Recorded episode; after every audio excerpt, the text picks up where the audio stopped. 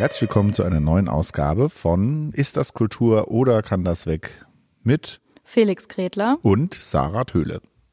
Heute ist unser Thema Kulturfinanzierung versus Kulturgerechtigkeit. Das heißt, ähm, zum Einstieg wollen wir uns erstmal so ein bisschen damit beschäftigen, ja, was gibt's eigentlich alles an Finanzierungsmöglichkeiten? Warum ist es überhaupt ein Thema?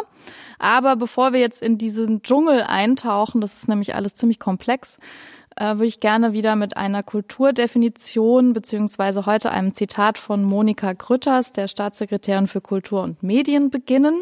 Die sagt Folgendes. Von großer Bedeutung ist für mich darüber hinaus die Kunstfreiheit, Artikel 5 Absatz 3 Grundgesetz. Kunst und Kultur sind Ausdruck des menschlichen Daseins. In ihrer Vielfalt bereichern sie unser Leben, prägen unsere kulturelle Identität, leisten einen Beitrag zu gesellschaftlichen Zusammenhalt sowie zu Integration und schaffen Freiräume für kritischen Diskurs. Wenn wir ihre Freiheit schützen können, ah nee, wenn wir ihre Freiheit schützen, können sie auch unbequem sein. Als kritisches Korrektiv einer lebendigen Demokratie bewahren sie uns vor Lethargie und vor neuerlichen totalitären Anwandlungen. Kann ich im Grunde zustimmen. Ja, ja also erstmal, ähm, aber ich finde es, was ich sehr faszinierend finde, ist, wie viel Verantwortung man jetzt auch der Kultur eigentlich ja. gibt. Und wenn, wenn wir jetzt über Geld reden, finde ich das natürlich besonders spannend, dann zu sehen. Also, ne, sie spricht ja jetzt hier von es prägt unser Leben, unsere kulturelle Identität. Es leistet einen Beitrag zu gesellschaftlichem Zusammenhalt sowie zu Integration und fördert den kritischen Diskurs, um praktisch äh, die Demokratie auch, ähm, ja, also vor, sagen wir jetzt mal, das klingt also neu, neuerlichen totalitären Anwandlungen zu schützen. Finde ich auch eine spannende Wortwahl. Und wo war jetzt die Verankerung im Grundgesetz? Weil äh, das war ja letztens auch nochmal diskutiert, äh, dass man sich eine stärkere ähm, Verankerung der Kultur im Grundgesetz wünscht. Das war jetzt im Rahmen der Corona-Pandemie ja nochmal aufgekommen. Naja, also die Kunstfreiheit, das ist ja im Prinzip Artikel 5, äh, wo auch die Pressefreiheit, okay, die Meinungsfreiheit ja. drin steht. Das ist ja einfach nur, dass der Staat genau. kein Recht hat zu sagen, was für eine Zensur. Art von Kunst man und, machen und, darf. Genau, und es ging ja sogar da weitergehend darum, deswegen, weil du gesagt hast, dass das schon so stark ist, ja sogar nochmal ähm, das Thema Kultur äh, als, ja, da wird ja über Daseinsvorsorge, ich glaube, wir hatten ja auch schon mal drüber gesprochen, ist noch stärker im Grundgesetz zu verankern. Es gibt ja bestimmte Landesverfassungen, wo das Thema Kultur ja auch nochmal ähm, als Grundthema nochmal stärker begründet ist. Ne? Da, da redet man ja dann vom Kulturstaat zum Beispiel auch äh, in, in manchen Ländern. Und äh, die haben das dann explizit drin und da gab's oder gibt's aktuell eine Petition zu dem Thema. Ja, das stimmt. Ähm, ich würde jetzt nur kurz nochmal, warum sprechen wir überhaupt ja. über Finanzierung im Kulturbereich? Also was macht es so besonders? Ja, warum muss man da überhaupt darüber sprechen? Weil ich meine, jedes Unternehmen, jeder Selbstständige, jeder Handwerker, äh, jeder Dienstleister muss sich ja überlegen, wie er irgendwie ein Modell entwickelt und durch Nachfrage Einkommen generiert, um davon leben zu können. Und warum ist es jetzt in der Kultur irgendwie vielleicht anders oder besonders? Und warum muss man sich damit anders auseinandersetzen?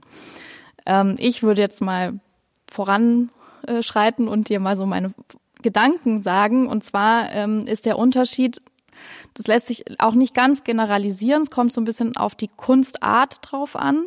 Aber wir haben natürlich im meisten Fall nicht wirklich ein Produkt, was sich in dem Sinne verkaufen lässt und auch jetzt keine Dienstleistung also es, es werden Erlebnisse geschaffen, vor allem in den darstellenden Künsten. Ne? In der bildenden Kunst ist es nochmal anders. Da müsste man eine gesonderte Folge, glaube ich, drüber machen, wie der Kunstmarkt funktioniert, weil das ja auch ein sehr wirtschaftlich orientierter Markt ist. Aber jetzt in, in, bei, bei Tanz, darstellenden Künsten, ähm, im Prinzip auch ein bisschen in der Clubkultur, also alles, was so um Erlebnisse geht, also Momente, die man erschafft, das ist ja nichts, was ich mit nach Hause nehmen kann und mir an die Wand hänge und auch nicht, was sich im Wert steigern kann über die Zeit. Also es ist eben nur für diesen einen Moment und damit jetzt wirtschaftlich zu arbeiten, ist eben schwierig. Das ist der eine Aspekt. Und dann haben wir den anderen Aspekt, ähm, und da geht's halt mehr um die Idee der kulturellen Teilhabe. Also wie sie ja auch sagt, ne, also wenn sie spricht davon, dass, dass das uns hilft, unsere kulturelle Identität zu bilden, dann ähm, ist das ja, also kulturelle Bildung, Musikschulen, also das ist ja umfasst viele Lebensbereiche, warum Kultur irgendwie wichtig ist für uns und warum der Staat vielleicht auch in der Verantwortung steht, dafür zu sorgen, dass alle Menschen einen Zugang dazu haben. Ja, das, also ich weiß nicht, ob du schon da jetzt fertig bist oder ähm, aber ich finde es witzig, dass du jetzt das gleich irgendwie mit Wirtschaft oder irgendwelche Handwerk oder sowas verglichen hast. Mir wäre da jetzt vor allem bei der Einleitung zuerst eingefallen, das ist ja vergleichbar zu Bildung oder Wissenschaft. Da wird ja auch keiner überlegen, dass ich das finanzieren muss oder dass das jetzt, also da ist ja eigentlich relativ klar, dass das, und zwar egal welche Bestandteile das im, im Zweifel hat, dass das vom Staat quasi zu tragen ist, um diese auch zum Beispiel Wissenschaftsfreiheit das ist mir jetzt gerade gekommen, ähm, sicherzustellen, ne? dass es nicht abhängig davon sein darf, wie viel es jetzt explizit, welche Entwicklung oder wissenschaftliche Forschung wem in welchem Moment bringt, ja, oder irgendeinen Vorteil hat, sondern dass es eben grundsätzlich frei sein muss. Insofern würde ich da eher die Parallelen sehen zu solchen Gebieten. Ja, das ist vielleicht viel leichter zu verstehen. Vielleicht bin ich schon zu sehr in, in diesem ganzen Finanzthema ja, drin, dass ich schon man, gar weil, nicht mehr sehe. Weil ja, man die Kultur dazu spannend. drängt, irgendwie sich immer so, ja, die Wirtschaft, die muss doch auch das Geld verdienen, aber gut, klar muss sie, aber das ist ja was ganz anderes. Das ist ja bei der Bildung, es gab immer Aufschrei, wer jetzt dann bezahlen muss, ob ausländische Studierende zum Beispiel, ne, aber dass jetzt ähm, für die Schule, für die Grundschule jemand Geld bezahlen muss, um auf die Grundschule zu gehen, wird ja auch keiner auf die Idee kommen eigentlich, ne? Das stimmt. Aber, in, aber, in, aber für die Kultur musst du bezahlen. Aber vielleicht ist es ja auch so, weil es eben auch natürlich also wirtschaftlich erfolgreiche Künstler gibt, also die ja Musiker zum Beispiel oder eben auch manche bildenden Künstler, die unglaublich ja viel Einnahmen auch generieren mit ihrem künstlerischen Schaffen und man dann vielleicht da auch mit verglichen wird und sagt, ja, warum macht ihr das denn nicht wie die? Oder auch die Frage stellt, ähm, ja, Gut, braucht man dann nur die, die erfolgreich sind? Also wenn man jetzt auch mal außerhalb von Deutschland guckt, zum Beispiel in den USA, die haben ja nicht so ein staatliches Kulturfördersystem ja, wie wir und da entstehen natürlich dann ganz andere Dinge. Und es ist auch die Frage, ist das wünschenswert oder nicht? Es kommt immer darauf an, was man will. Klar, aber es gibt ja auch Leute in der Wissenschaft, die viel Geld verdienen. Es gibt Leute in der Bildung, die viel Geld verdienen äh, mit bestimmten Ideen. Ja, trotzdem kommst du nicht auf die Idee zu sagen, die Bildung kostet grundsätzlich Geld. Ist ja nur die Frage, irgendwann, also eine bestimmte Weiterbildung oder Expertenbildung oder irgendwas kostet ja vielleicht auch Geld. Ne, mal von der aus, Warte gesehen. Und trotzdem können Leute in diesem Segment ja Geld verdienen, auch genauso wie im Gesundheitssektor ja eigentlich auch. Ja. Aber es ja, ist halt ja, anders aufgezogen. Wir führen irgendwie. halt immer diese Diskussion, weil es ja, also würde ich jetzt mal so behaupten, einfach nicht genug Geld gibt in dem Bereich und man oder vielleicht auch die Art und Weise, wie Kultur finanziert wird, schwierig ist an vielen Punkten. Das, lass uns einfach mal so ein bisschen mhm. ähm, schauen, was es alles so gibt überhaupt. Ne? Also es gibt natürlich jetzt hauptsächlich die staatliche Kulturförderung. Das ist schon einfach die Methode, mit der am meisten finanziert wird in Deutschland. Ist es so? Ja. Die gibt's von, von der EU, vom Bund, vom Land und von der Kommune. Und der hatten wir ja auch schon mal beim Theater ähm, festgestellt, die Kommune steht immer in der, in der Hauptverantwortung, was kulturelle Ausgaben angeht. Und ähm, wie du jetzt gerade schon auch erwähnt hattest, also es ähm, ist eben länderspezifisch auch unterschiedlich. Es gab da mal ähm, das sächsische Kulturraumgesetz oder gibt's seit 94 wurde das verabschiedet und das war zum Beispiel so ein, so ein Versuch eben das zu, weil es ist eigentlich nur eine freiwillige Leistung von der Kommune. Es ist keine Pflichtaufgabe, so wie zum Beispiel Bildung in der genau. Schule. Also da muss die Kommune Geld investieren, aber in die Kultur muss sie es nicht. Das ist freiwillig. Und im sächsischen Kulturraumgesetz hat man dann versucht, ähm, ja, so einen Ausgleich auch zu schaffen, weil zum Beispiel man ja auch in den Metropolen hat man die großen Theater, aber es gehen ja nicht nur die Bürger aus der Stadt dahin, sondern auch die aus dem Umland mhm. und die beteiligen sich finanziell aber nicht und das hat man versucht eben durch einen Kulturlastenausgleich ähm, eben anders zu machen, indem die Kommunen dann bestimmte Beträge pro Einwohner, also die kleinen Gemeinden auch an die, an die Metropolen mhm. gezahlt haben, um diese großen Institutionen finanziell mitzutragen. Ja, ähm, so, dann kann man jetzt ähm, sagen, also erstmal, warum ist es eigentlich so, dass Kultur eine, eine kommunale Aufgabe ist hauptsächlich? Ist das eine Abfrage bei mir? Ja. Naja, das ist wahrscheinlich historisch so gewachsen, nehme ich jetzt mal an. Ich meine, das naja, also wir haben ja so eine föderale Struktur in Deutschland, also dass die, die Länder unabhängig sind vom Bund und eben gewisse Aufgaben selber entscheiden müssen und vor allem die Aufgaben, die halt ihren direkten, ihre direkte Lebensrealität betreffen. So, das ist so ein bisschen, glaube ich, der Hintergrund, warum eben Bildung und Kultur und solche Themen stark kommunal verankert sind. Wobei Bildung tatsächlich ja eher Ländersache ist, ne? Ähm, ja, also was die jetzt die, die Pläne angeht, was man lernt, auf jeden ja, Fall. Aber jetzt so konkrete Entscheidungen, was ähm, die Ausstattung für die Schulen machen die Kommunen. Genau. genau. Also halt, wenn man halt den Bedarf direkt kennt und ja. direkt vor Ort ist und dass man dann halt viel gezielter eingreifen ja. kann. Ich glaube, das ist Weil so ein bisschen sonst die so weit Idee. weg ist quasi genau. Landesentscheidungen. Was brauchen die im Theater? Sind die ein alter Dudesfreund und so? Genau. Und ähm, das ist auch zum Beispiel jetzt so eine Kritik an diesem Kulturraumgesetz dass man ja die Kommunen dann ihrem, ihrem Selbstgestaltungsrecht beraubt, wenn man sie praktisch verpflichtet, dieser Institutionen mitzufinanzieren, die eben in der Metropole ist und ja gar nicht in ihrer Gemeinde. Wobei die das schon versucht haben, eigentlich sehr demokratisch zu lösen. Also da gibt es so Gremien, wo dann aus, aus jedem äh, aus jeder Kommune jemand entsandt wird und die dann gemeinsam, ja, mhm. das eben entscheiden auch, wie diese Institution gefördert wird und was die genau tun soll und solche Dinge. Aber es gilt nur für Theater oder auch für andere? Eine Institution. Also ich gehe mal davon aus, es gilt auch für okay. Museen und okay. ähm, also nicht nur staatliche Institutionen, auch also äh, private oder die eine Förderung bekommen. Alle, die sozusagen. institutionalisiert ja. gefördert werden. Mhm. So das wäre dann im Prinzip auch schon, äh, wenn wir jetzt also die staatliche Kulturförderung, was gibt's da alles? Es gibt eben die institutionelle Förderung. Das muss eben stark von der Gemeinde unterstützt werden, dass man die bekommt. Das ist meistens dauert das mehrere Jahre. Also wenn ich jetzt heute anfange, einen Verein zu gründen und ähm, keine Ahnung Theater gründe, dann kann man davon ausgehen, dass ich jetzt nicht nächstes Jahr eine institutionelle Förderung bekomme, sondern das ist was, das muss man sich erarbeiten und da muss man die ganze Gemeinde hinter das? sich äh, versammeln, damit dann die Politiker, die letztendlich das fände ich jetzt mal spannend. Was denkst du, wie, wie, wie das passiert? Also wie, wie, wenn du, du gründest jetzt ein neues Theater in Heidelberg oder in Stuttgart, wie auch immer, und ähm, du willst jetzt institutionell gefördert werden. Wie, wie ist der Prozess? Naja, also in erster Linie ist natürlich einfach die Qualität der Arbeit ausschlaggebend, denke ich. Und wenn du einen guten. Wer bewertet die? Oder? Also, ja, gut. Wir der, haben ja der Gemeinderat. Der auch, ja. Ach so. Auch. Also, das ist natürlich ein auch, das zeigt schon die Komplexität von dem Thema, aber in erster Linie ist natürlich das Augenmerk ähm, auf dem Publikum. Also du musst ein Programm machen, was den Menschen gefällt, damit du überhaupt erstmal wahrgenommen wirst.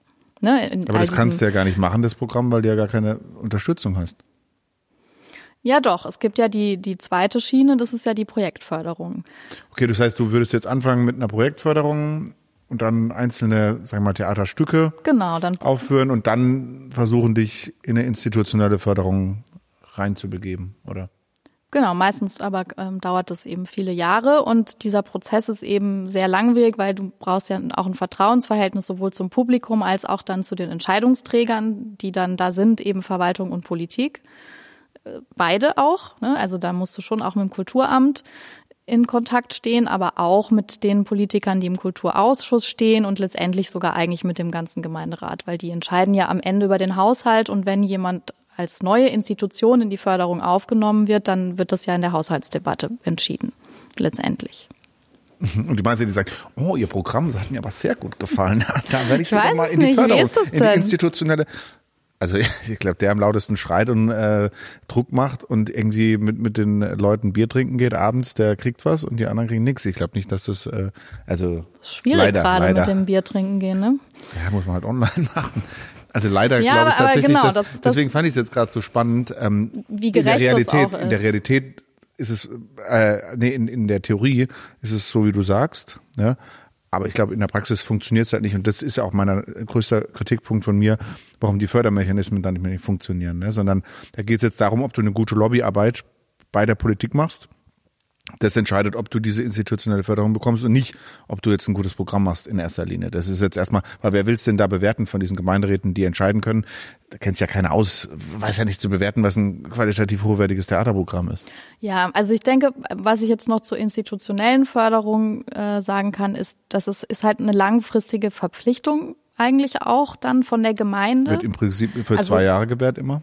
Ja, aber von, von der Idee her Ja, ist es Idee. eigentlich so, dass man sich ja dann dieser Institution, also man, das wird ja dann erst zur Institution durch diese Förderung eigentlich, was ja auch mit Arbeitsplätzen zusammenhängt. Also die, die Institution, institutionelle Förderung macht es eigentlich möglich, dass Menschen dann auch in festangestellten Verhältnissen die Organisation von einem kulturellen Vorhaben überhaupt durchführen können. Das, und das ist schon auch so eine Verantwortung, die die Gemeinde dann übernimmt für dieses Projekt. Also muss man, da braucht schon irgendwie auch so ein Vertrauen, glaube ich, dafür. Und das, das andere Tool, was ja eigentlich das verbreitetste Förderinstrument ist, ist ja die Projektförderung. Und da ist eben die Schwierigkeit, dass du nur finanziert bekommst, eben ein klar abgegrenztes Projekt. Das heißt, es hat einen klar definierten Anfang und ein Ende. Und auch alle Personalkosten, die du hast in diesem Rahmen, dürfen nur projektbezogen sein. Das heißt aber, alles, was du tust, um diese Projektförderung zu bekommen, wird nicht finanziert. Zwischenfrage. Ja. Du hast gesagt, die verbreiteteste ähm, Förderung ist die Projektförderung. Was meinst du mit verbreitet? Dimension der Gelder oder Anzahl der Einzelprojekte? Nee, oder? natürlich nicht. Also jetzt, ähm, Weil, also sag mal, ich würde behaupten, neun- 95 Prozent der Mittel gehen in die institutionelle Förderung im Kulturetat. ich würde sagen, da, wo, wo die meisten Leute wissen. eigen, also wo sich vielleicht die Mehrheit der freischaffenden Künstler auch mit finanziert. Also klar Da- haben die- wir, die ne, Zahlen also nicht ich was nicht, aber- finanzielle Mittel. Aber ich wollte nur sagen, die Sind, Dimensionen der Förderungen, da geht ein Bruchteil, vielleicht ein Prozent in eine Projektförderung. Also wenn ich jetzt Ja, global den, Nein, die ist- nationalen ja. Kultur. Ich wollte nämlich vorhin nochmal nachfragen, weil du gesagt hast, der Großteil der Kultur wird durch staatliche Mittel gefördert. Da bin ich mir auch nicht sicher, wenn du jetzt überlegst, also du nimmst eine Kulturdefinition, die gar nicht so breit ist und denkst, okay, den ihre Einnahmen, also woraus sitzen, wie viel davon sind vom Staat und wie viel davon sind vom, zum Beispiel vom Gast oder von Sponsoren oder wie auch immer. Da weiß ich nicht, ob der Großteil vom Staat kommt. Ich- Aber ich weiß es Mhm. Also laut, nicht. Das äh, ist- es gibt ja auch den, ähm, wie heißen die, Kulturkreis der Wirtschaft oder so, die eben Kultur fördern und die sagen zum Beispiel, dass 10 Prozent von der Privatwirtschaft finanziert werden nur. Von den gesamten Kulturausgaben. Aber, es Aber kommt auch- jetzt natürlich immer drauf an, was du, dabei was du das- dazu zählst. aber vielleicht und wie suche du ich's mal noch raus. Genau, das müssen wir vielleicht mal kommt halt drauf an, wie breit du es fasst, ne? Also wenn du jetzt natürlich Musical dazu nimmst oder so, dann Genau. ändert sich das schon wieder. ja, ja, aber das ist ja jetzt, wäre jetzt ja nicht breit, dass äh, Musicals Kultur sind, oder? Das ist ja jetzt unstrittig. Ja, da, wir kommen auch noch dazu, ne? Das ist so ein bisschen auch diese Debatte mit der Gemeinnützigkeit. Naja, aber wenn du jetzt sagst, alle Theater werden vom Staat finanziert, da kann ich dir ja recht geben. Aber wenn du sagst, die Kultur wird hauptsächlich staatlich finanziert, da bin ich selbst in Deutschland, in anderen Ländern sowieso nicht. Unsicher, da würde ich sagen, mindestens 50 Prozent werden privat oder über Eintrittsnahmen finanziert. Die einzigen, die so einen hohen fördern, sind ja nur die Theater oder vielleicht noch Museen. Aber alle anderen Kulturschaffenden, auch diese von dir projektgeförderten, die erwirtschaften ja jetzt beispielsweise soziokulturellen Zentren zum Beispiel äh, 60 Prozent selbst schon, also mehr als 50 Prozent, allein da schon. Was ihr das nicht vom Staat Ja, bezahlt okay, wird. ich war jetzt wahrscheinlich einfach in meinen Gedanken so mehr auf meine, also auf meine Ausgangssituation. Ja, deswegen- also deswegen will die, ja- die Künstler, also auch bildende Künstler, MedienkünstlerInnen und ähm, TänzerInnen, ChoreografInnen, also die ganzen, die eben mehr so auch erlebnisorientiert äh, Kunstwerke erschaffen, die sind natürlich einfach auf diese Mittel angewiesen. Die im beziehen Endeffekt. zum Großteil, meinst du, ihr Geld über staatliche Mittel?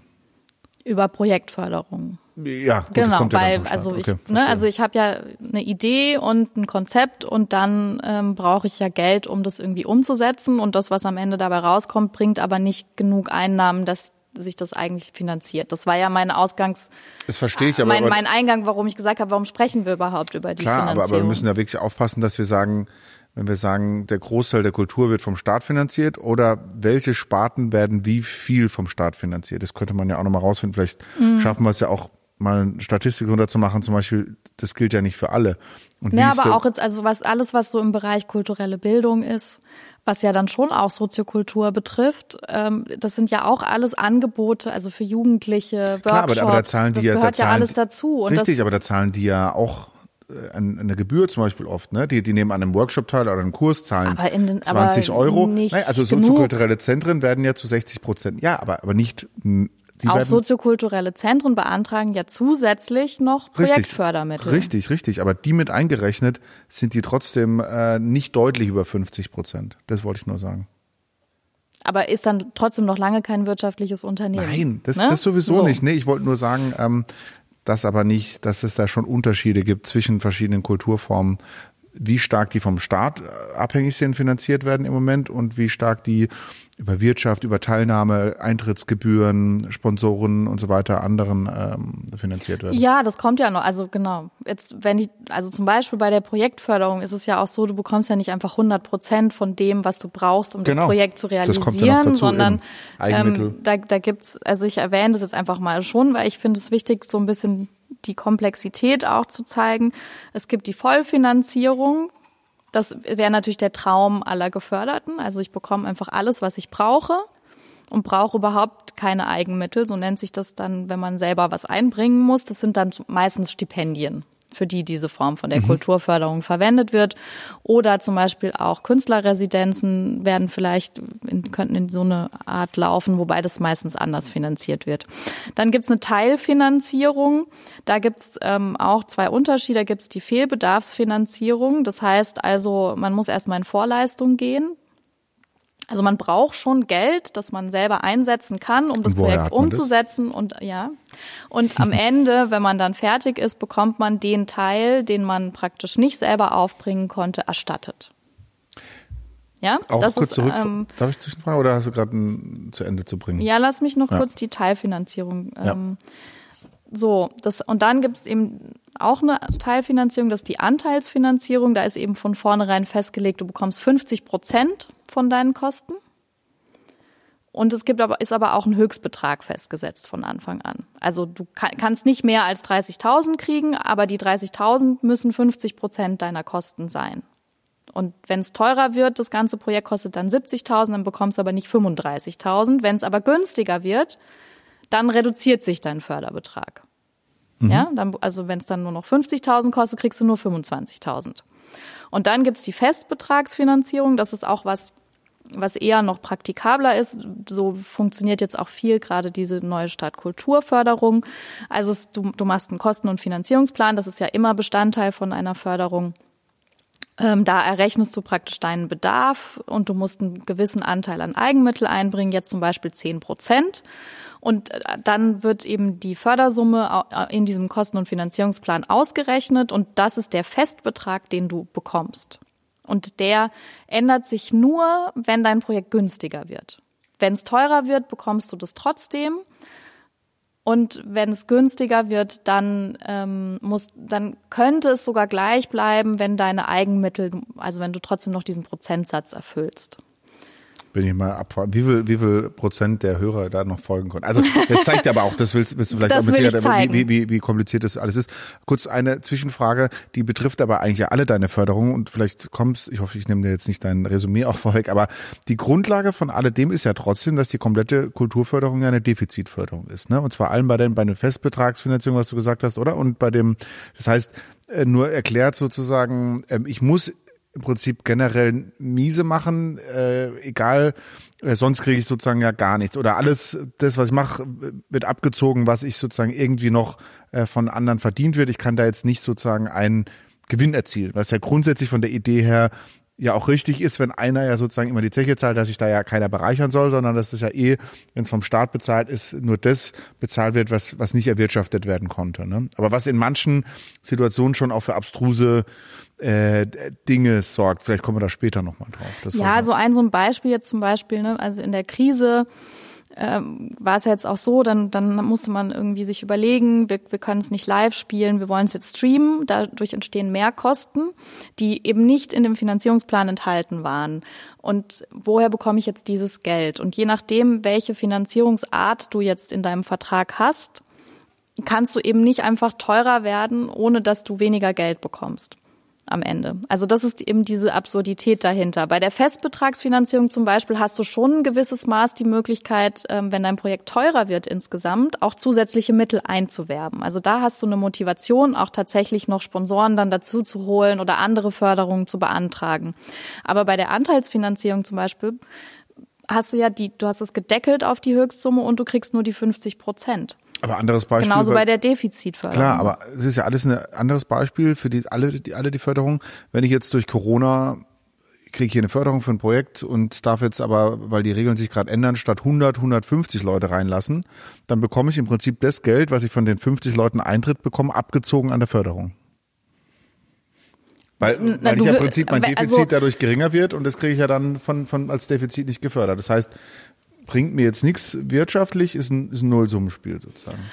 Ja, und sogar bringt es dich noch in die Schwierigkeit, falls du jetzt, ähm, was ich zum Beispiel nicht empfehlen würde, Eintrittsgelder als Eigenmittel angegeben hast, um eben diese zehn Prozent Eigenmittel genau, zu dann erreichen, hast dann hast du ein Problem, dass du plötzlich dein Vermögen selber, wenn du welches denn hast, da reinstecken musst, um überhaupt ja, ja, die also Förderbedingungen zu erfüllen. Ne, also einfach, wenn wir jetzt immer mal auch an, an jetzt und wirklich Künstler denken und nicht an Institutionen, die vielleicht auch noch Rücklagen haben und da kommen wir auch noch drauf. Ja, nicht, ja, das ist auch so ein Aha. Thema. Genau, aber wenn ich mir jetzt einfach, ne, also ich bin Newcomer, ich habe gerade die Uni abgeschlossen und will jetzt einfach anfangen, Kunst zu machen und will das freiberuflich machen. Und, und dafür sind ja eigentlich auch diese Projektförderungen, natürlich ja. dann eher die kommunalen vielleicht, jetzt nicht unbedingt gleich die Bundes ja. äh, Mittel. Ne? Und da gibt's dann auch positive Beispiele für Menschen, die noch nicht so viel Erfahrung haben. Aber wie komplex das ist und was man alles wissen muss und was auch gar nicht vermittelt wird in einem Kunststudium ja, zum Beispiel. Also es wäre so auch ja. so ein Wunsch von mir. Also ich hätte mich gefreut, mir hätte das jemand schon mal im Studium irgendwie erklärt. So ein bisschen. Ich würde mich auch freuen, wenn die Studenten von heute wissen würden, wie man Excel bedient, ja. Aber ist vielleicht ähnlich. Habe ja. ich auch erst später gelernt, Verrückt. ja. Braucht man aber, ich meine, das braucht man ja auch, auch um, um eine Tabelle dann auszufüllen. Ne? Also so, die sind ja so komplex, diese, diese tatsächlichen ähm, Förderanträge zum Beispiel auch. Ne? Genau, und das ist ja, also, ja beides. wenn wir jetzt Excel und sag mal, Jura-Grundkenntnisse oder so. Genau. Ja. Ähm, und, und na, also wir haben jetzt gesagt, versus Kulturgerechtigkeit. Und da ähm, sehen wir jetzt ja auch schon, also die, die Hürde, überhaupt so eine Förderung zu bekommen, ist immens hoch. Also schon allein diese Antragssprache. Also erstmal überhaupt rauszufinden, bin ich förderberechtigt? Dann rauszufinden, was sind meine Eigenmittel, was wird anerkannt? Das ist nämlich auch nicht immer gleich. Also manch, jetzt zum Beispiel, es gibt auch positive Veränderungen. Im Moment werden ganz viel unbare Eigenmittel anerkannt, was bedeutet, das, dass man praktisch Arbeitsleistungen, also wenn man eben kein Geld hat, so sein wird, weiß man ja durch auch nicht, ne? ehrenamtliches Engagement, aber zumindest die Chance bekommt, überhaupt diese Fördermittel zu beantragen. Weil wenn ich eben kein Geld habe, dann kann ich auch keine Förderung beantragen. Ne? Und deswegen finde ich das schon einen positiven Aspekt. Aber man muss das eben alles auch erstmal verstehen, die Sprache verstehen. Und dann gibt's halt auch die Hürde, zum Beispiel, also die Definition, wer ist antragsberechtigt? Das sind Vereine, Institutionen, in manchen Fällen auch professionelle Künstler. Und die Definition davon ist dann wiederum, ein professioneller Künstler ist jemand, ähm, der in der KSK ja. versichert ist und in den letzten zwei Jahren also mindestens die Hälfte seines Lebenseinkommens verdient hat. Das heißt, auch da schließt man jetzt schon wieder Leute aus, die eigentlich neu anfangen wollen. Also die sind dann wieder begrenzt auf spezielle ja. Newcomer-Förderungen und die sind dann meistens altersbegrenzt. Also Newcomer bist du nur bis 35, wenn du mit 36 beschließt, jetzt dann doch noch Künstler zu werden. Ähm, also auch wenn du das sogar studiert hast, ja, aber du hast halt vielleicht erstmal Geld verdient oder was. Nee, aber du hast vielleicht erstmal ein Angestelltenverhältnis naja, gehabt naja, an einem. Theater und weil jetzt, du dir nicht sicher warst, äh, genau. ob das taugt oder, oder ob das würde ja auch sagen, dass, dass man vielleicht auch älter werden muss, um ja. so wirklich dann auch zu wissen, was für eine künstlerische Position man vielleicht hat. Ähm ja, alles in allem äh, gebe ich dir absolut recht. Äh, die Einstiegshürden ähm, auch in dieses Förderbusiness und ohne das ist es ja noch schwerer, muss man ja auch nochmal sagen. Ne? Also das ist, das ist ja quasi der einfache Weg, ist ja quasi, wenn man noch Unterstützung vom Staat hat. Ähm, der, der, der ist eigentlich ohne Unterstützung oder ohne dann Vorwissen oder ohne einen ganz starken Willen da auch reinzugehen, fast nicht leistbar zum Großteil. Ne? Für Einzelkämpfer, die jetzt nicht sagen, sie sind Bestandteil irgendeiner Institution und die schleppt einen da mit oder bildet einen da aus oder keine Ahnung, du hast ja auch jetzt sogar dich ja da wirklich reingearbeitet. Ähm, und das, das ist ja wirklich krass, ne? weil gerade für Kreative, ich meine, ich habe ja auch viel mit Kreativen zu tun, die, die ticken halt auch einen Tick anders, muss man sagen. Also ich meine, das ist gar nicht abwertend, sondern ich meine, das ist eher positiv.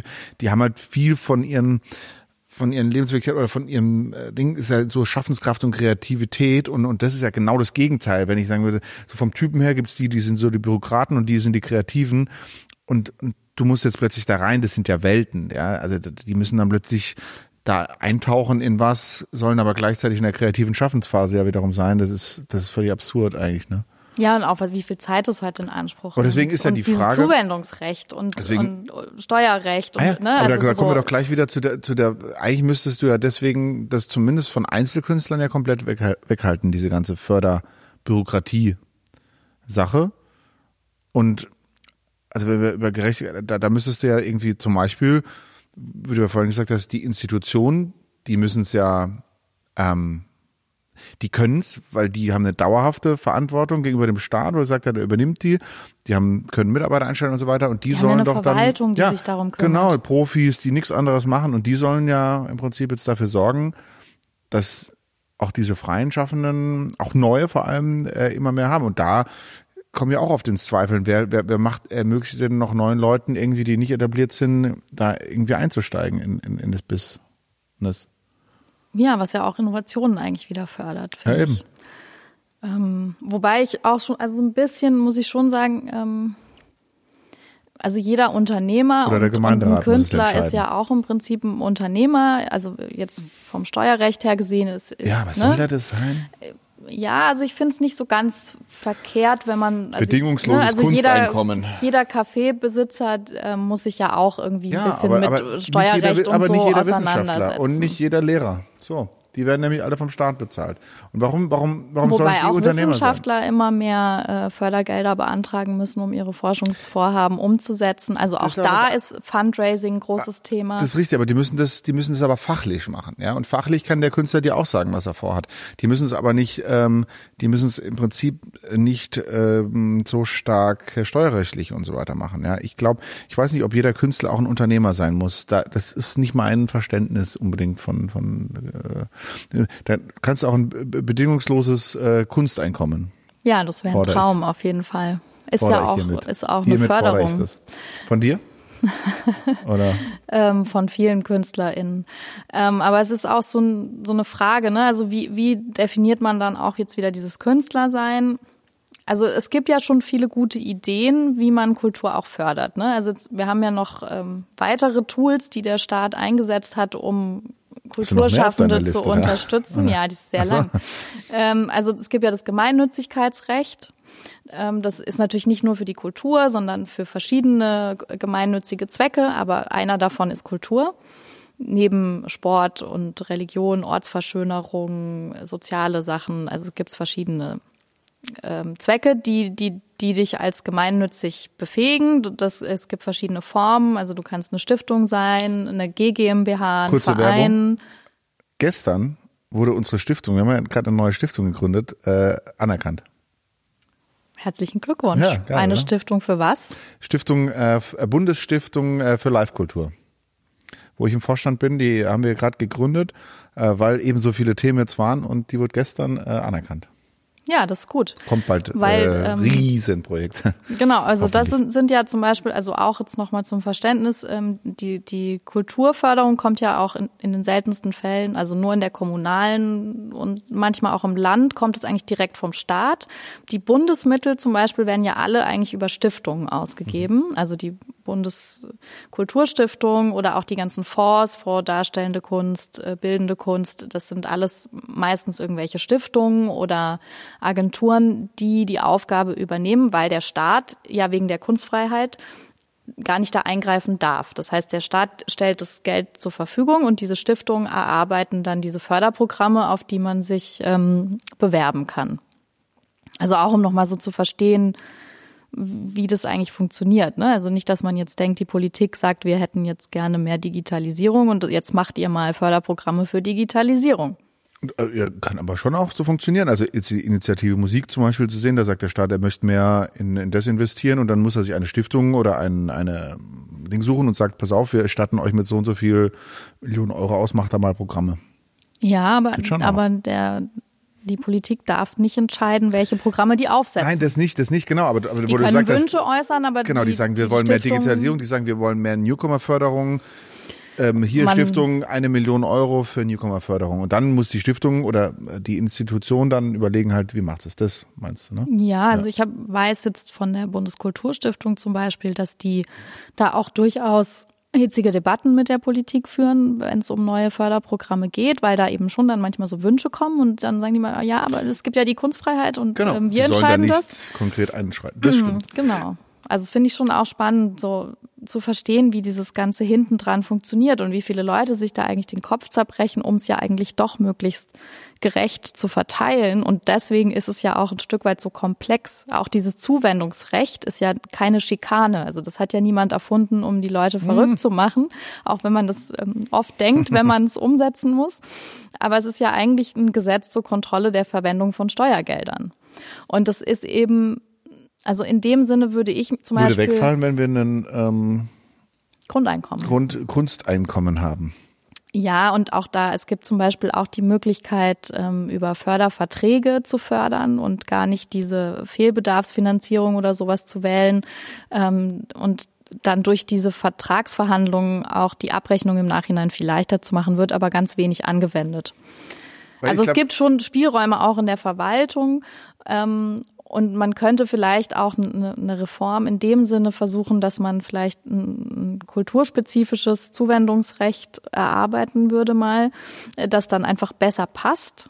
Auch zum Beispiel mit der Gemeinnützigkeit zusammenpasst, weil auch da gibt's dann immer wieder so Sachen, wo die beiden Gesetze eigentlich äh, konträre Dinge wollen von einem.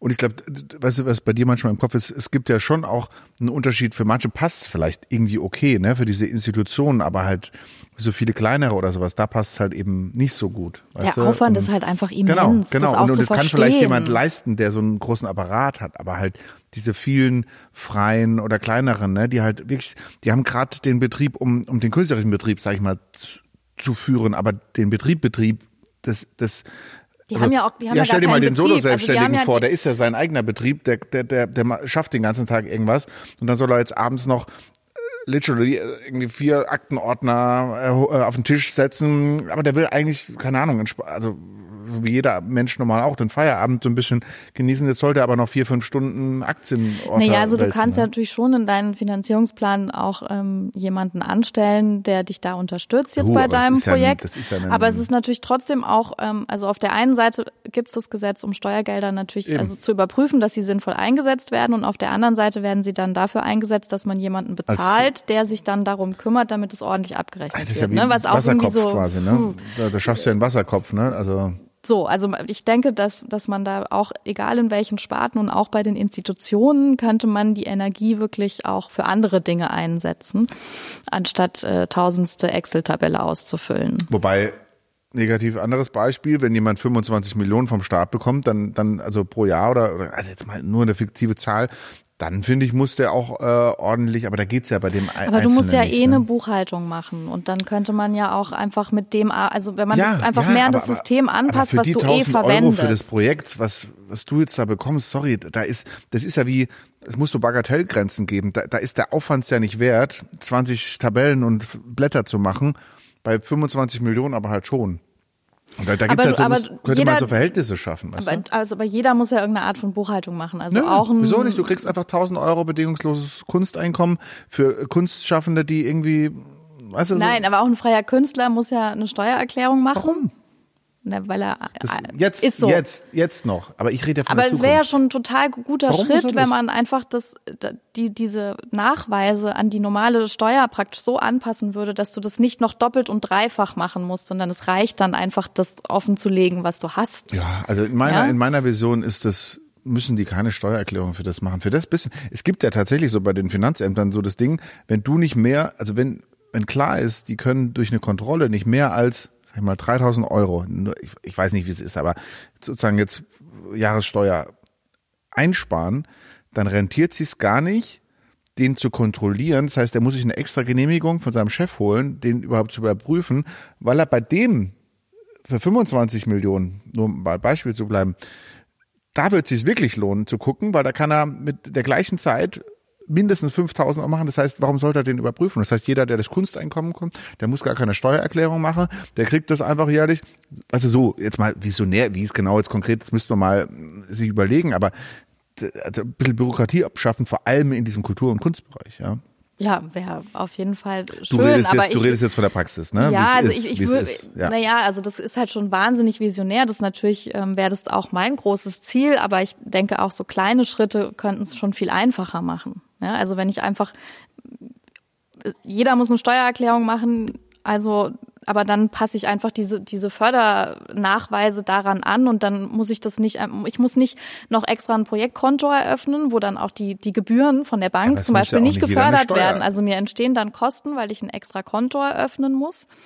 Es Ich muss muss, ja eine extra eine Buchhaltung für für das machen. Eben, aber das macht doch keinen Sinn. Das sind wir in Ein Deutschland wirklich. Angestellter, also Nö, muss, muss nicht, nicht. aber Warum? Nö. sollte. Also ich würde es ja empfehlen. Da Nein, theoretisch, ja, aber das sollte, aber das ist als gegeben hingenommen. Jeder kriegt sein, in seinem Gehalt, keine Ahnung, kriegst 100 Euro Gehalt und dann weiß der Staat, du musst davon x Prozent äh, als Steuer bezahlen und fertig. Ja, da brauchst du ja keine Steuererklärung machen. Und wenn, wenn, wenn wir das alles sparen würden, das hier, da hat doch mal so ein großer SPD-Politiker gesagt, es muss auf einen Bierdeckel passen, Ja, ja. deine Steuererklärung. Nein, aber so, so wobei der Hintergrund ehrlich, ist ja eigentlich eine Gerechtigkeit, ne? Also der, Theoretisch schon, aber wenn du so wenig in Anführungszeichen verdienst, wie viele Künstlerinnen in Deutschland, warum sollte, also es ist ja eher so, da, da, da hast du ja nur noch einen Ex-Aufwand, wenn du den allein schon in Zeitstunden berechnest und Lebensqualität, also du gewinnst ja dadurch nichts durch ja, eine aber mir wäre es ja Steuererklärung. eigentlich lieber, wir würden mehr verdienen und dann würden wir dafür auch eine Steuererklärung machen. Nee, also mir nicht. Nee, mir, du würdest mehr kriegen, aber keine Steuererklärung machen. Da- Das ist mir wichtig. Nicht Mhm. mehr verdienen, sondern zum Beispiel, du kriegst regelmäßig was, äh, um da rauszukommen für diejenigen, so wie eine Grundabsicherung. Für alles weitere, dann vielleicht was anderes, ne? Aber dafür brauchst du, finde ich, keine Steuererklärung zu machen, dass du irgendwie so, ein, so eine Grundsicherung als Künstler bekommst. Und im Ich habe noch ein paar mehr Punkte. Lass so. uns mal noch. Ähm, aber also diese Künstlersozialkasse hast du ja auch noch dem. Äh, Ja, ja, Schirm. natürlich. Gibt es da noch eine Abrechnung? Okay. Also äh, zum Beispiel auch so ein Fallstrick. Also vielleicht ist ja auch interessant für Leute, die Anträge stellen und da noch nicht so viel Erfahrung haben. Ähm, es gibt das sogenannte Gleichstellungsgebot.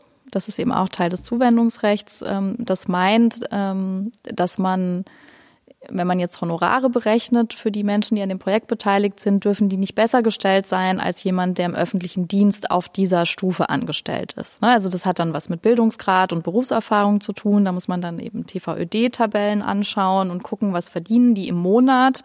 Und dann kann man sich irgendwie sozusagen einen Stundenlohn ausrechnen und dann überlegen, ähm, wie, ja, ne, also auch schon wieder wahnsinnig kompliziert, dieses Honorar zu überlegen, was dann, was dann viele machen ist, sie gucken einfach, ähm, naja, ich, ich mache das Projekt irgendwie zwei Monate und im Monat hätte ich jetzt gerne irgendwie so und so viel verdient und, und machen dann so Pauschalen. Ne? Also ich würde gerne im Monat 2000 Euro verdienen und das dauert zwei Monate, also kalkuliere ich 4000 Euro für mein Honorar.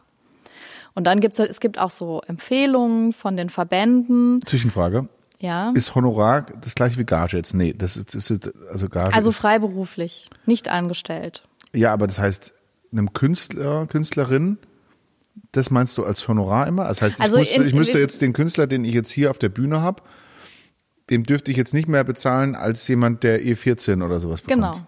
Ja, aber das ist ja völlig utopisch. Richtig. Okay. Nur dann habe ich dann habe ich vielleicht verstanden. Genau, aber also ich habe es also ja nicht verstanden, aber Ja, nein, also äh, genau, das ist ja die, die Schwierigkeit oder die Absurdität ist halt, weil wir jetzt wieder auf diese Verwaltungsstruktur stoßen und die halt in diesen öffentlichen Dienst Tarifbestimmungen denken und dann davon ausgehen, dass du praktisch auch, wenn du freiberuflich bis zwölf Monate im Jahr arbeitest, Ja, aber was ja aber nicht die Realität ist. Und ähm, ja, aber wenn das öffentlich gefördert ist, dann ist das eben so. Das heißt, aber da kann ein, ein Klassikfestival dem Starpianisten nicht mehr bezahlen als der Sachbearbeiter von. Ich war, also ich, ich Vom in der institutionellen Förderung ist das sicherlich anders, aber Okay. bei der Ah, Projektförderung Projekt. Okay, grad, ist okay. das so. Und, aber ähm, und dann gibt es eben auch noch diese, ähm, diese Empfehlungen von den Verbänden, die empfehlen dann zum Beispiel in den darstellenden Künsten irgendwie sowas von 18,75 Euro in der Stunde für KünstlerInnen, die in der KSK versichert sind. Ne?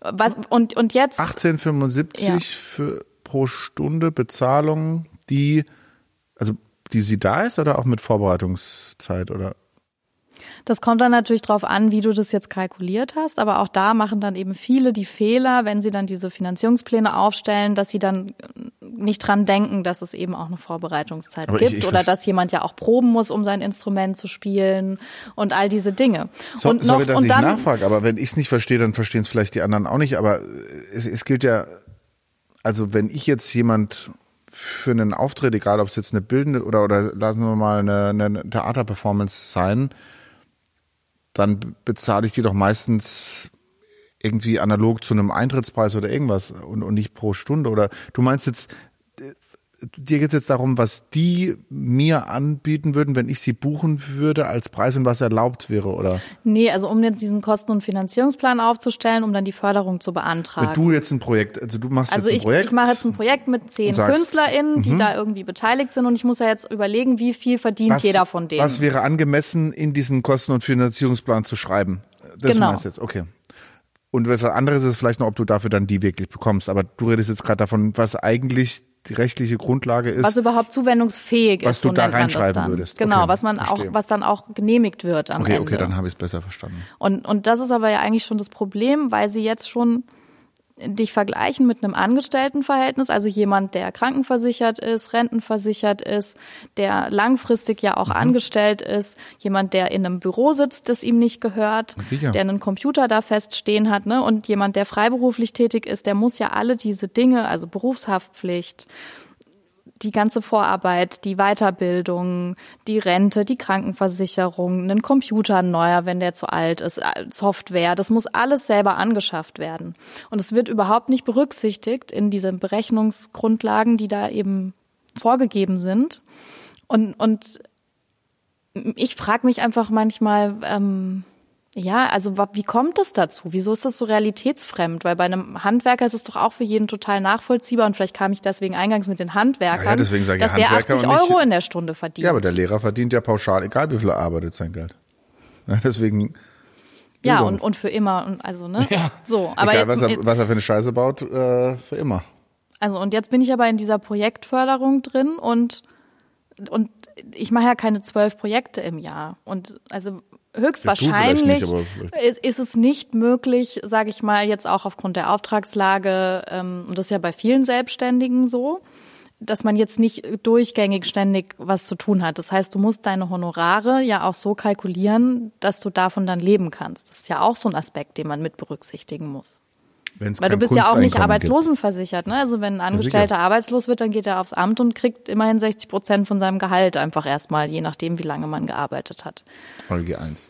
Und das und und jetzt kommen wir zu KSK, weil ähm, die KSK ist ja eigentlich so ein Absicherungssystem für Die. KünstlerInnen. Genau, die KSK. Künstlersozialkasse. Ähm, die ja aber zum Beispiel auch keine Arbeitslosenversicherung ersetzt. In, Leider, leider. Größtes Ja. Problem an dieser ganzen Chose. in die man auch nur sehr schwer reinkommt. Also auch die Definitionen sind dann schwierig und deswegen auch jetzt mit diesem Grundeinkommen. Ich finde es total toll. Aber wie definieren wir jetzt den Künstler oder die Künstlerin? Weil es gibt ja auch eben, wie wir jetzt festgestellt haben, gut, wenn wir jetzt dieses ganze Verwaltungssystem abschaffen, aber trotzdem gibt es ja immer auch die Menschen, die die Organisation machen. Also es gibt ja auch so Aufgaben, die, die sind aber genauso essentiell wichtig für das Entstehen jetzt von so einer Theaterproduktion. Management.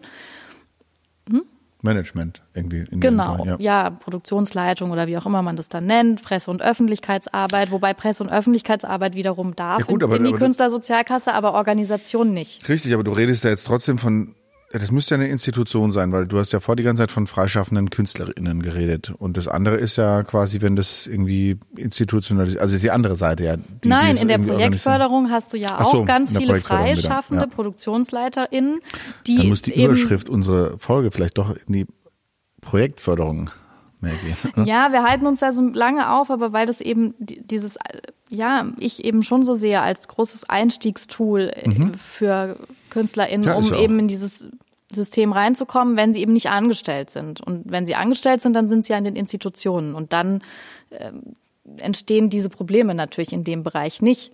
Wobei ja auch in die, die Institutionen zum Teil dann darauf angewiesen sind, dass es Freischaffende gibt, die sie ja dazu buchen. Also zum Beispiel bei den Schauspielern ist es ja so. Das hat man jetzt ja auch in der Krise gesehen, zu was für Problemen das dann führt, wenn die SchauspielerInnen die ja in der KSK Mitglied sind, wenn sie freischaffend sind und dann aber temporär wie Festangestellte an den Theatern angestellt sind und dann in so einem komischen Zwischenbereich sind. Zwischen, wir sind hm. Solo-Selbstständige, wir sind dann aber wieder angestellt, die bekommen dann, dann fliegen sie aus der KSK raus, weil sie, also so, das hat dann. Ich sag's dir ganz ehrlich, die, die Pandemie hat für mich eh ein paar Schwachstellen äh, sozusagen zum Tageslicht gebracht, ne, die man eigentlich jetzt angehen könnte in der Zeit, um sie perspektivisch zu verbessern, äh, das könnte eine Chance sein. Ne? Also die, die wirklich die Schwachstellen des Systems klar gemacht, auch bei den ganzen Künstlerinnen, das ist ja dieses Grundeinkommen, die eigentlich, wo ich, wo ich immer dachte, okay, eigentlich müsste die entweder durch die Künstlersozialkasse abgesichert sein, weil das dann wie das Angestelltenverhältnis des Künstlers ist. Deswegen hat man sie eigentlich meiner Meinung nach geschaffen, aber hat sie halt nicht richtig ausgestattet, dass ich es machen kann. Ähm, oder mit meiner Meinung nach Scheinselbstständigkeiten, indem man viele getrieben hat, die halt eben nicht da rein durften oder konnten, die jetzt auch irgendwie zwischen den Stühlen sehen. Und das sind die ganzen, die ja von den Hilfsprogrammen noch nicht geholfen, weil der Staat da keine Lösung für hat. Ne? Und das sollte man äh, wirklich anpacken. Und das sind viele von deinen beschriebenen ähm, Situationen, die da also unabhängig der Produktivität, Weil sie auch eigentlich Thema, gar nicht existieren sollten. Genau. Das sind eigentlich halt so, Formen, die sollte es eigentlich gar nicht geben. Das hat sich so entwickelt, ne? Und jetzt darfst du auch nicht sagen, ich will es auch nicht überregulieren, sondern eher einfacher machen, ja. Und ähm, also ich fände ja einfach eine gute Idee, wenn man praktisch Solo-Selbstständigen ermöglicht, einfach genauso wie jeder Arbeitnehmer in die Arbeitslosen- und Sozialversicherung heißt, reinzukommen. Du müsstest die verpflichten. Ähm, nicht, und nicht, nicht, nicht, nicht, nicht ermöglichen. Meiner Meinung nach müsste sie verpflichten, weil die können ja nicht freiwillig entscheiden, weil wenn sie es freiwillig entscheiden, dann sagen alle, damit sie die besseren Aufträge geben, erstmal, sie machen es nicht und werden dann gebucht, weil sie die günstigeren sind, sondern du musst die wie alle anderen verpflichten, dass sie da ähm, Ach so, du meinst, dass, dass es wie bei der bei der KSK so ist, dass die Auftraggeber dann zum Beispiel jeder, der der was arbeitet, muss ja abgesichert sein für eine Arbeitslosenversicherung, für eine Pflege, für eine ähm, Rente so. Und, und wie sie bezahlt wird, ne, in diesem System ist ja, dass die über die KSK. Das heißt, wenn ich dich als solo-selbstständige Künstlerin buch, dann muss ich für dich automatisch auf deine Gage das einbezahlen. Und wenn du bei der KSK Mitglied bist, dann hast du automatisch jetzt in dem Fall, in dem neuen Fall von mir, eine Rentenversicherung, eine Arbeitslosenversicherung, eine Pflegeversicherung ähm, und alles, was ein Arbeitnehmer halt auch hat. Ja, ja, und so muss das funktionieren. Und das ist ein, eine Farce, dass es bisher nicht so funktioniert hat. Aber dann hast du immer noch das Problem, wenn jemand halt nicht genug Aufträge hat, dass es dann trotzdem nicht gleichzusetzen Wieso? Das ist hat doch wie nicht, mit das einem hat doch nichts mit der Anzahl der Aufträge zu tun. Das hat auch nichts mit der Anzahl meines Gehaltes zu tun, dass ich nicht eine Mindestrente bekomme oder eine, eine Arbeitslosenversicherung. Klar, ich bekomme weniger, als, aber es gibt ja eine Grenze auch bei dem, bei dem Angestellten, die darf nicht unterschritten werden. Also es gibt äh, einen Mindestlohn zum Beispiel, ne? es gibt einen, äh, dadurch ja auch einen, oder auch selbst wenn es den nicht gäbe, gäbe es ja durch, durch Hartz, also ALG 2, eine, zum Beispiel bei der, Arbeitslos bei der Arbeitslosigkeit, einen Mindestbetrag, der mir zusteht, egal ob ich das eingeworben und verdient habe oder nicht. Also verdient im Sinne nicht von, von mhm. äh, äh, nee, sondern, sondern ob ich das, ob ich das äh, finanziell dann bekommen habe. Und so müsste es bei den Künstlern genauso sein. Das ist ja auch nichts Neues. Das ist ja das Solidarprinzip unserer Gesellschaft. Ich meine, ne? es gibt ja auch die Möglichkeit, sich freiwillig arbeitslos zu versichern, zum Beispiel. Ich glaube, freiwillig. Das, ja. Aber ich, also soweit ich es verstanden habe, also da bin ich jetzt auch kein Experte, aber soweit ich das verstanden habe, ähm, ist es eben schwierig, weil ja das Einkommen von Selbstständigen schwankt. Ist es eben nicht so genau berechnet wie jetzt bei einem Angestellten und dann machen Klar. die das über so Fixbeträge, also diese freiwilligen Versicherungen, es gibt glaube ich irgendwie zwei Stufen nur, die du zahlen kannst, eine niedrige und eine hohe und dementsprechend bekommst du dann aber halt auch viel weniger Arbeitslosenversicherung. Also nicht bemessen an dem, was du tatsächlich eingenommen hast, sondern eben das, was du eingezahlt hast. Und das ist dann halt meistens wählen die dann die niedrige Stufe und dann reicht es eigentlich gar nicht und du bekommst dann am Ende doch ähm, die Leistung vom Jobcenter. Ja, klar. So und dann kann man sich eigentlich gleich sparen, die freiwillige Arbeitslosenversicherung zu nehmen. Verstehst du? Ja. Deswegen ist die Motivation dann so gering. Also man müsste dann natürlich schon so ein vergleichbares System finden, dass jemand dann auch wirklich die 60 Prozent von seinen Einnahmen erhält. Ich glaube, das würde dann schon mehr Leute motivieren, das auch zu machen. Und liebe Hörerinnen, äh, wenn Sie in Teil 1 unserer Doppelfolge jetzt äh, mitbekommen haben, wie in der Theorie die Förderpraxis funktioniert, kommt jetzt in Teil 2 äh, die Hinweise, wie wir das System verändern wollen und äh, was unsere Visionen sind für eine bessere strukturelle Kulturförderpraxis und natürlich für mehr Kulturgerechtigkeit in Deutschland.